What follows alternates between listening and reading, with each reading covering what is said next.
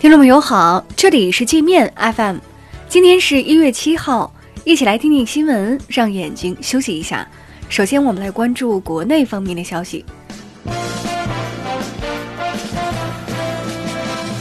教育部规定，义务教育学校不得选用境外教材。普通高中除中外合作办学机构或项目经省级教育行政部门批准开设的普高境外课程项目外，不得选用境外教材。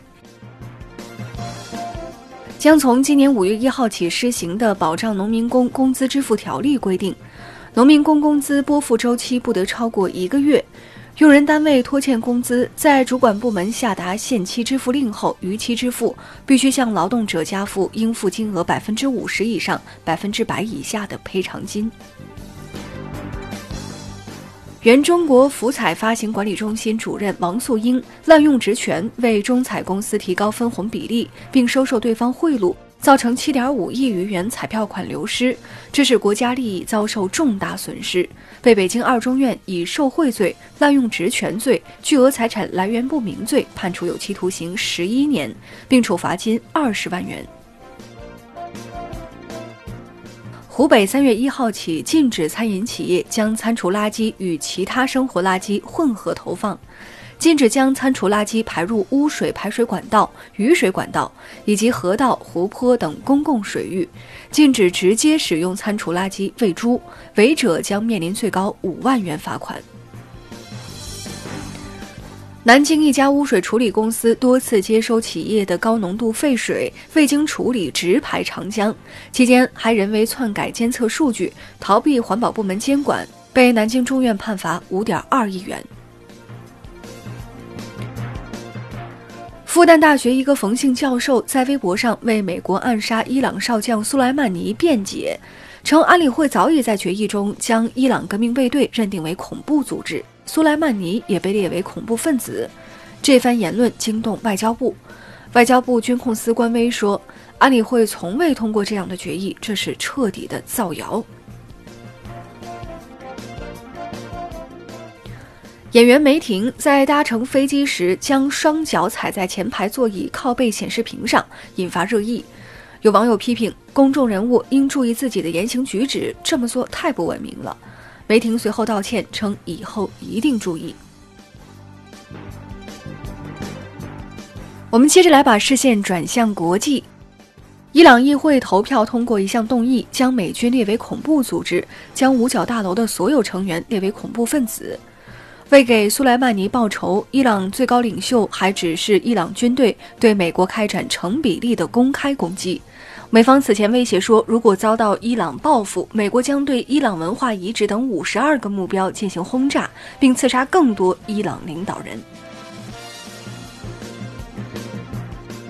原计划前往纽约出席联合国安理会会议的伊朗外长扎里夫遭美国拒签，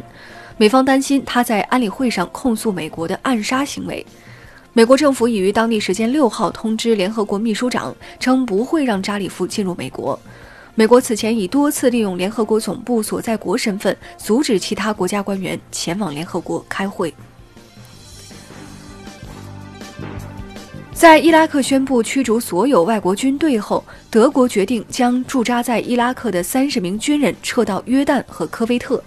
此举显示德国不愿在美国挑起的新一轮中东冲突中淌浑水。美国政府已开始筹划制裁伊拉克，为了避免中东战火重燃遭到波及，菲律宾和韩国准备从伊拉克撤侨。自封总统的委内瑞拉反对派领袖瓜伊多在该国议会大选中落败，失去对议会的控制权。瓜伊多不甘失败，试图翻越围栏闯进议会，被警察从护栏上一把拽下来，撕破了外衣。瓜伊多随后追封自己为委内瑞拉议会议长。智利全国高考引发骚乱，大批考生打砸考场、焚烧试卷，从高处乱扔桌椅，阻止其他考生进入考场。这些学生声称，他们这样做是为了追求公平的高考，反对优先录取好学校尖子生的传统招录方式。日本警方查明戈恩逃亡路线。戈恩先是乘坐新干线逃离东京，到达大阪后坐出租车前往关西机场附近的一家酒店，在酒店里钻入装音响的大木箱，然后被前美军特种兵和高级特工推上了私人飞机。这次逃亡行动花费了三十二亿日元，约合人民币两亿。加拿大市值最大电信公司贝尔新任 CEO 接受该国电视台采访时称，华为是很棒的合作伙伴，且设备是一流的。他希望与华为合作，帮助贝尔在加拿大推广 5G 网络。澳大利亚政府不努力扑灭山火，却将精力用来对付骆驼。澳洲政府称，骆驼喝了太多的水，还排放了大量二氧化碳，导致澳洲天气干旱闷热，准备用武装直升机消灭一万只骆驼。